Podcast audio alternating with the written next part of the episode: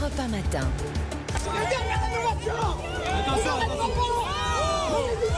On connaît vos promesses, vous les tenez jamais, jamais. Vous, ne les tenez jamais. Ces dernières rénovations et on n'arrêtera pas tant que vous n'agirez pas. Le premier pas le plus simple, c'est la rénovation thermique des bâtiments. Nala qui a dit que c'était calme, la campagne, surtout quand elle se délocalise porte de Versailles pour le salon de l'agriculture en marathon samedi dans les allées de la plus grande ferme de France. 13 heures tout de même. hein. Emmanuel Macron, entre selfie et huée, s'est fait interpeller un certain nombre de fois. Alors sur le climat, sur les retraites, à la fin de la journée, le président a déclaré avoir ressenti davantage que de la colère, de l'inquiétude. Inquiétude des villes, les retraites, le coût de la vie, la rénovation thermique des bâtiments.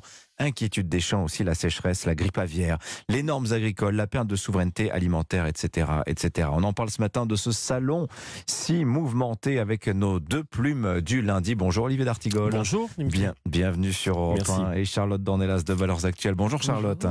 Euh, un vrai champ de bataille politique, hein, décidément, ce salon de l'agriculture. On va passer en revue un peu les messages qu'a tenté de faire passer le président de la République. Tout d'abord, avant de parler de à nouveau la fin de l'abondance, puisque c'est l'un des messages centraux de son déplacement, on a vu un Emmanuel Macron alpagué de toutes parts par des militants écologistes, mais pas seulement. Ça vous a surpris cette virulence des adresses de certains individus à l'égard du président de la République? Alors pas du tout, et je suis surpris que certains le soient. C'est-à-dire que les méthodes, en l'occurrence là, c'était dernière rénovation, c'est celui dont on a le plus parlé. Mhm. Euh, leurs méthodes sont connues et leur refus du débat est connu. Euh, leur euh, proclamation, c'était c'est inquiétant comme discours. Là, c'était très clair. Et en plus, évidemment, c'est beaucoup plus impressionnant parce qu'il se démonte pas en face du président de la République, mais on sent un enfermement total. Il arrive en disant ceci n'est pas un débat. Euh, deuxièmement, il dit à Emmanuel Macron vous êtes illégal. Enfin, déclarer quelqu'un qu'on a en face de soi et qu'on prend pour euh, contradicteur potentiel en lui refusant la place de contradicteur et en lui disant qu'il est illégal, quelle est la suite? Donc il y a, à la fois un enfermement intellectuel, c'est-à-dire qu'il n'y a pas de contradiction possible à ce que je viens vous dire. Par ailleurs, il ne dit absolument rien dans cet échange. C'est ça le, plus euh, scotchant. Mais en effet, que ce soit le président de la République en face de lui ou quelqu'un d'autre, euh, la méthode est connue. C'est-à-dire que le le- le- l'aspect euh, absolument sûr de lui, complètement enfermé euh, dans un monde apocalyptique, on le sait déjà, on le Mm. connaît.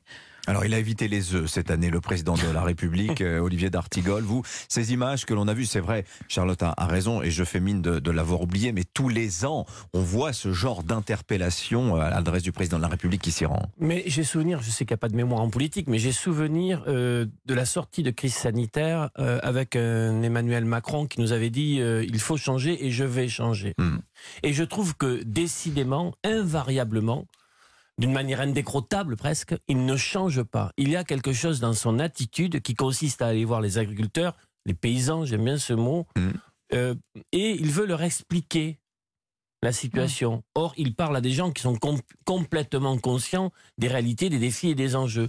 Donc, il y a toujours pe- ce petit côté, ce ton d'honneur de leçon, un peu en surplomb, pour faire la pédagogie euh, de choses qui ne sont pas réfléchies et, euh, et, et projetées.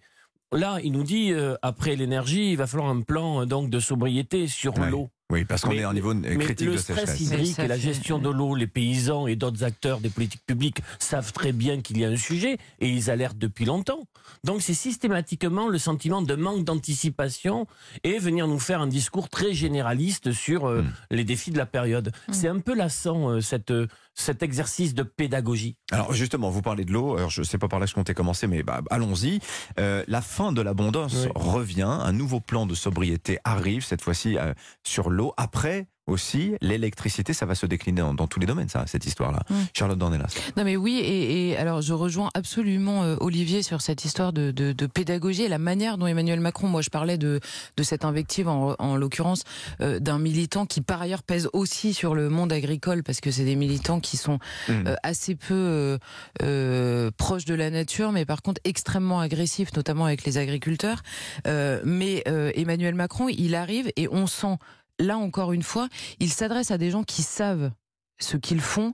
Aller annoncer la fin de l'abondance aux paysans, franchement, fallait oser, quoi, parce que la fin de l'abondance, ça fait très longtemps qu'ils la vivent, ça fait très longtemps qu'ils en meurent d'ailleurs.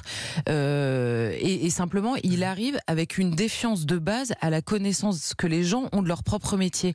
C'est très étonnant comme euh, comme orgueil finalement euh, d'arriver. Et en effet, il parle de de, de l'eau. Ça fait des années et des années que la gestion de la pénurie euh, chronique euh, de l'eau est dénoncée par les paysans qui disent c'est fait en dépit du bon sens parce que parfois on nous empêche d'accéder à l'eau au risque de faire mourir toutes nos cultures et donc on se plaindra quelques mois après alors qu'on sait gérer précisément cette pénurie d'eau avec les nappes phréatiques localement et avec euh, intelligence. Qui connaît mieux qu'un paysan la gestion de l'eau depuis des centaines d'années, voire des millénaires en l'occurrence? Mmh. et, et la question de l'électricité où en effet, la situation de l'Ukraine a pesé lourd aussi pour nos agriculteurs sans que la question ne soit abordée mmh. euh, euh, ces, derniers mois, en particulier dans l'agriculture. Et il vient leur expliquer qu'ils n'ont pas vraiment compris ce qu'ils ont compris. Donc c'est vrai que c'est énervant. Le président de la République, qui s'est aussi montré euh, par, par moments très respectueux à l'égard des agriculteurs, à tel point que l'éleveur est érigé, vous allez l'entendre, en figure de sagesse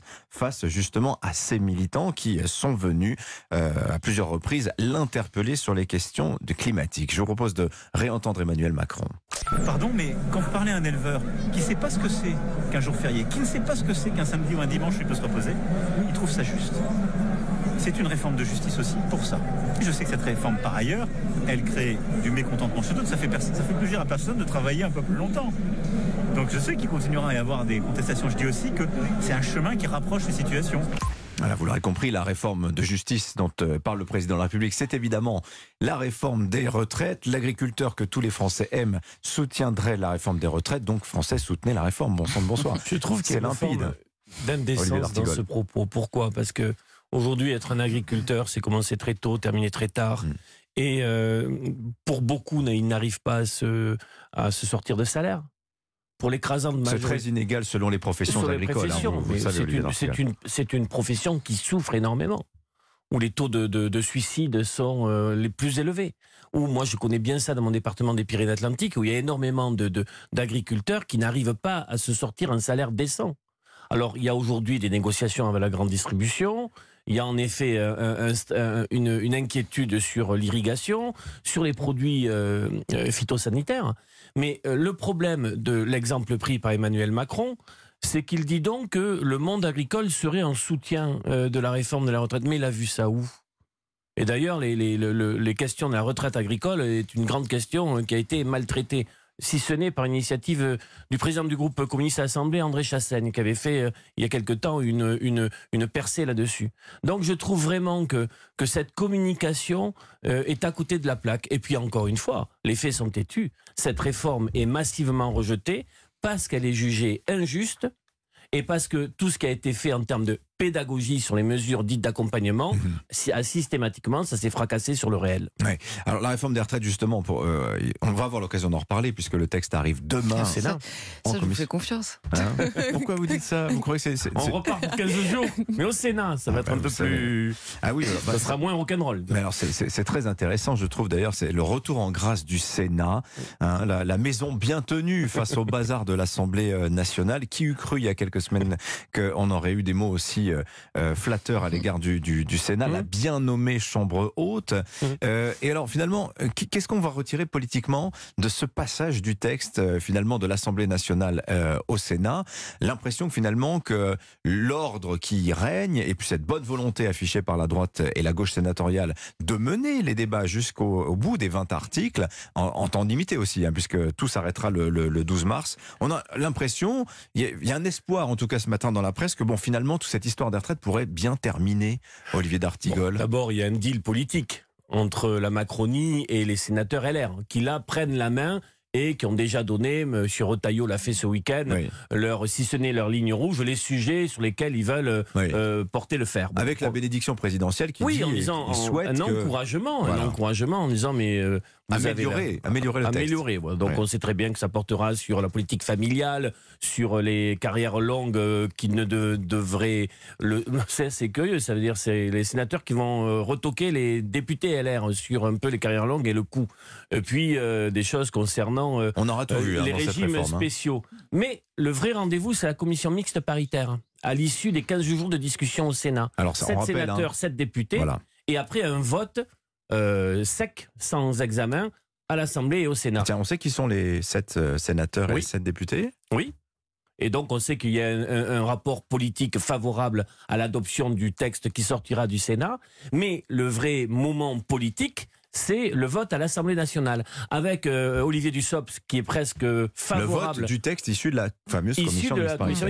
C'est un peu technique, mais c'est très important à suivre. Olivier, Olivier Dussopt dit allons au 49-3 parce que c'est encore trop, euh, trop ric-rac à l'Assemblée. La vraie question politique, est-ce que les députés LR vont suivre les sénateurs LR Charlotte Dornelas. Non, mais euh, j'ai l'impression que moi, tout se déroule comme prévu. C'est-à-dire, depuis le premier jour, on pouvait dessiner la manière dont ça allait se dérouler.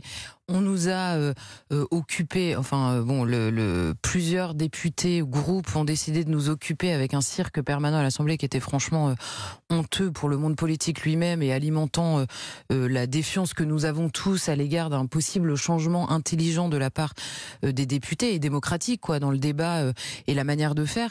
Mais honnêtement, depuis le début, on sait exactement comment ça va se passer, même si le chemin est peut-être plus tortueux dans la forme que ce qu'on avait pu prévoir. Donc oui, le Sénat, avec le Sénat, en l'occurrence, on retombe sur nos pattes, on retrouve quelque chose qu'on connaît dans la forme. Mhm. Mais honnêtement, cette réforme, depuis le premier jour, on sait qu'elle va être contestée, on sait que ça va être difficile à l'Assemblée en raison de la, de la majorité relative Oui. et même d'une certaine contestation au sein de la majorité pour avoir un accord Donc avec tout les ça LR. pour ça, c'est ça en hein. Donc tout ça pour ça. Mais Oui. depuis le premier jour, on savait que ce serait tout ça pour ça.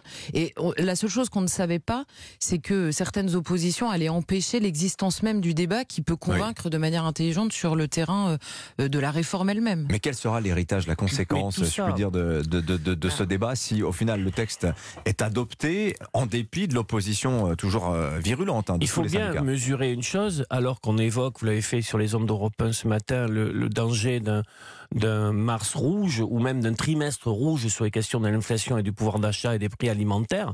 Tout ça, cette séquence parlementaire, ne réglera en rien le tsunami de ressentiment, de colère euh, euh, dans le pays concernant la politique qui est menée et le, la non-considération de gens qui poussent des cris, véritablement des cris, avec une crainte de l'avenir, sans que l'exécutif semble percevoir le niveau de défiance.